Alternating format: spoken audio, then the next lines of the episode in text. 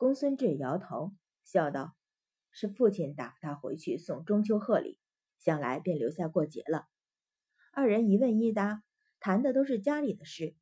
沈子涵插不上嘴，却也并不走开，只是默默行在阮云欢身边，时时偷眼去瞧公孙志。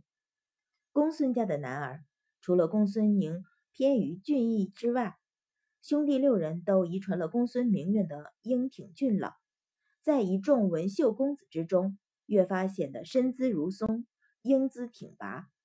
而令沈子涵怦然心动的，却不是这些，而是刚才众公子在他面前的态度。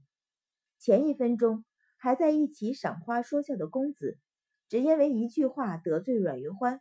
他就可以毫不顾忌的翻脸，而众公子却无人敢和他叫板，也只有靖安侯府这样的名门世家，可以不必去顾忌什么人，不必怕得罪什么人，可以率性而为。公孙志是公孙家最小的儿子，虽说没有爵位，如今也没有功名，但是以公孙家的家世，日后自有锦绣前程。如果能嫁他为妻，想到这里。沈子涵不禁双颊绯红，一双望向公孙志的眸子越发焕发出异彩，仿佛要滴出水来。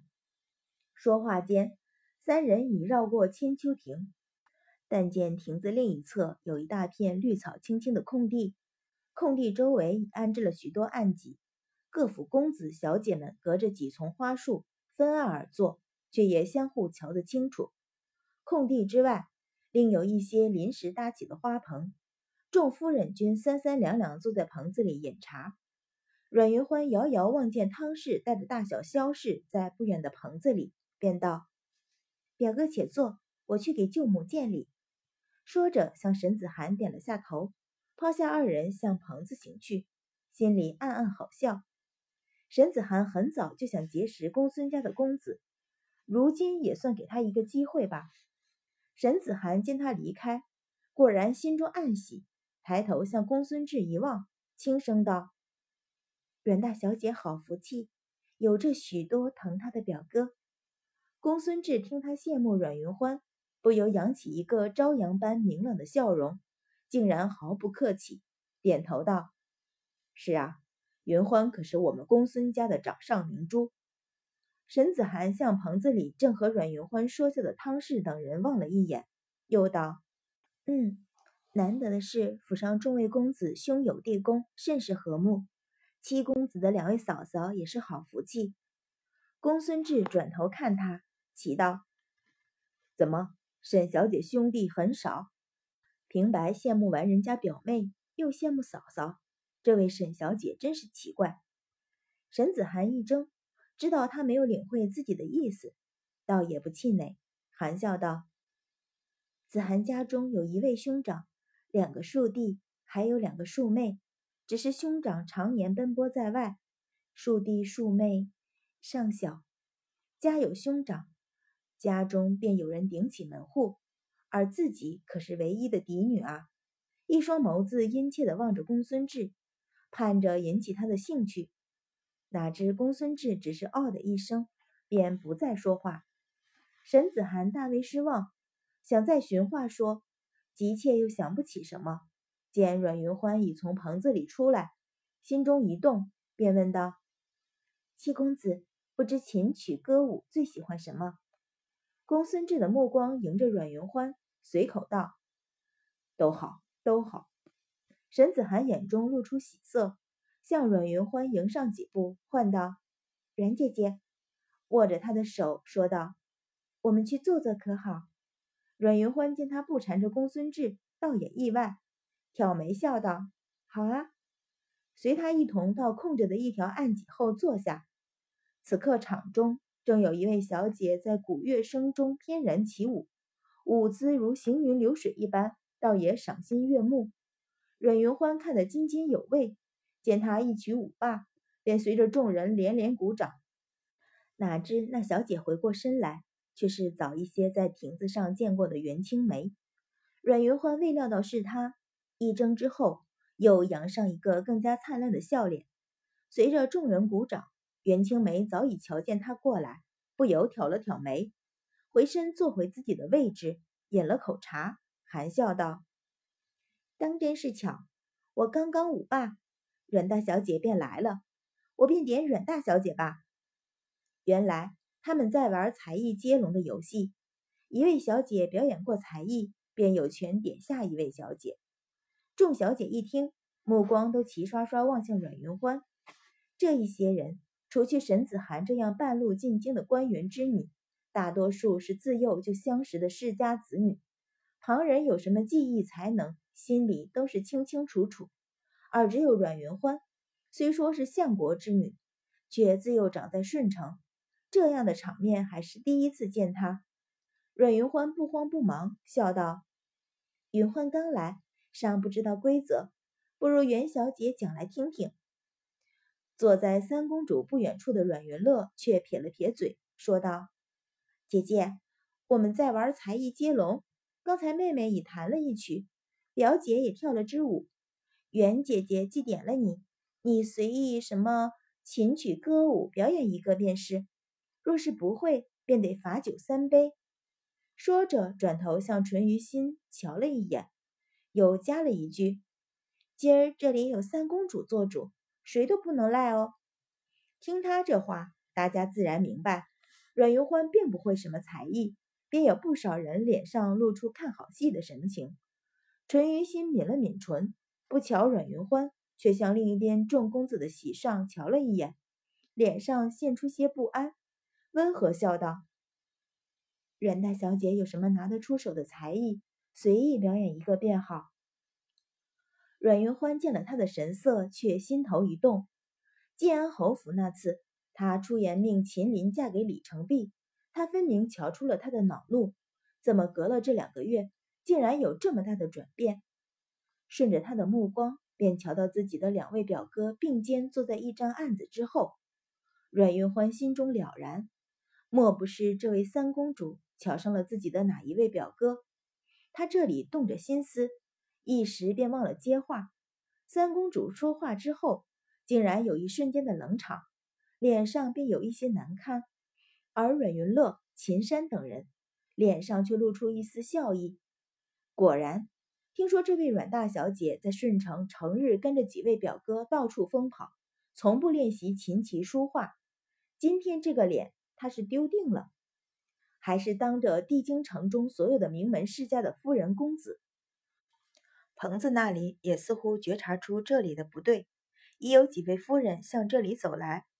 汤氏向身边小萧氏低语几句，小萧氏便点了点头，也起身向这里行来。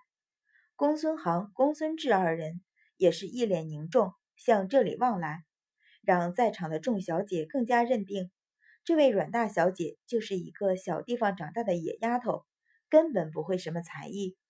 除了公孙家的人，没有人知道八岁之前的阮云欢乖巧听话，琴棋书画已学得有模有样。可是就在那一年，一场意外令她大病一场，醒来后便性情大变，闺阁少女喜欢的东西，她再没有碰过。感觉到四周射来各式各样的目光。